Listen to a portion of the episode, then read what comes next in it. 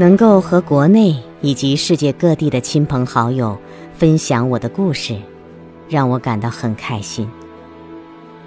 我也希望年轻人能够喜欢这本书，他们可以从中了解一百年以前的中国，还有我勇敢的适应新世纪的故事。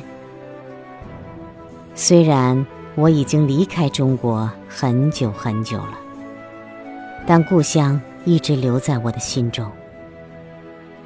我在给女儿雷梦讲述我的故事时，那些往事和愉快的回忆一直陪伴着我。我的女儿雪兰经常跟我讲上海的近况，那里的变化真是令我惊叹不已。我现在已经一百零九岁了，住在纽约，享受美好的生活，所以对我来说。每天都是好日子。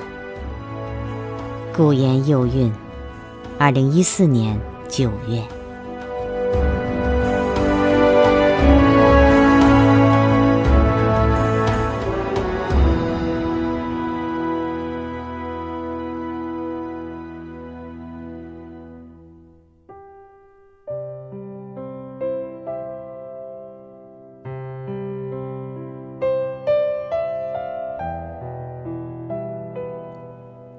我对自己的生活很满意，身体健康，幸福快乐。当人们问我“今天你好吗”的时候，我总是回答：“每天都是好日子。”尽管老朋友大多都已离世，但是还有许多体贴的年轻朋友悉心照顾我。他们挽着我的手走路，经常给我送礼物。带我尝遍顶级美食。我的女儿都很出色，我总是说生养女儿是我的福气，因为她们跟我都很亲近。倩恩去世的时候，我心都碎了。她是我们生活的核心，和职场中锐意进取的姐妹们不同，她经常在别墅中举办网球、麻将和桥牌派对。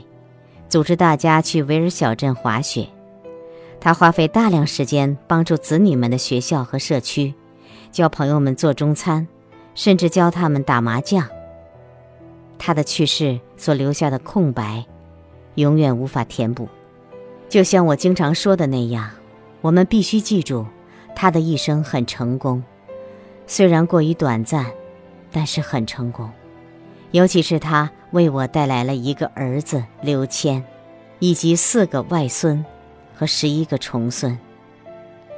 雪兰一直悉心照顾我，租车带我出游，并且不断寻找新的度假胜地带我去度假。虽然他自己非常忙碌，但依然抽时间陪我打麻将。自从维军去世后，雷蒙一直陪着我，他鼓励我养条狗。也经常来探望我，还带我去检查身体。我每年盛大的寿宴，也都是他组织的。我从未想过自己会写自传，因为我总是喜欢展望未来，而不是回忆往事。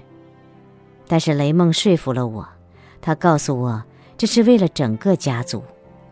我们度过了两年回忆往事的愉快时光。录制回忆录时，我们记起了很多事情。有时候还会有些小的争执。我希望所有帮助我实现幸福生活的人们，都能喜欢这本书。右韵，美国纽约，二零一零年。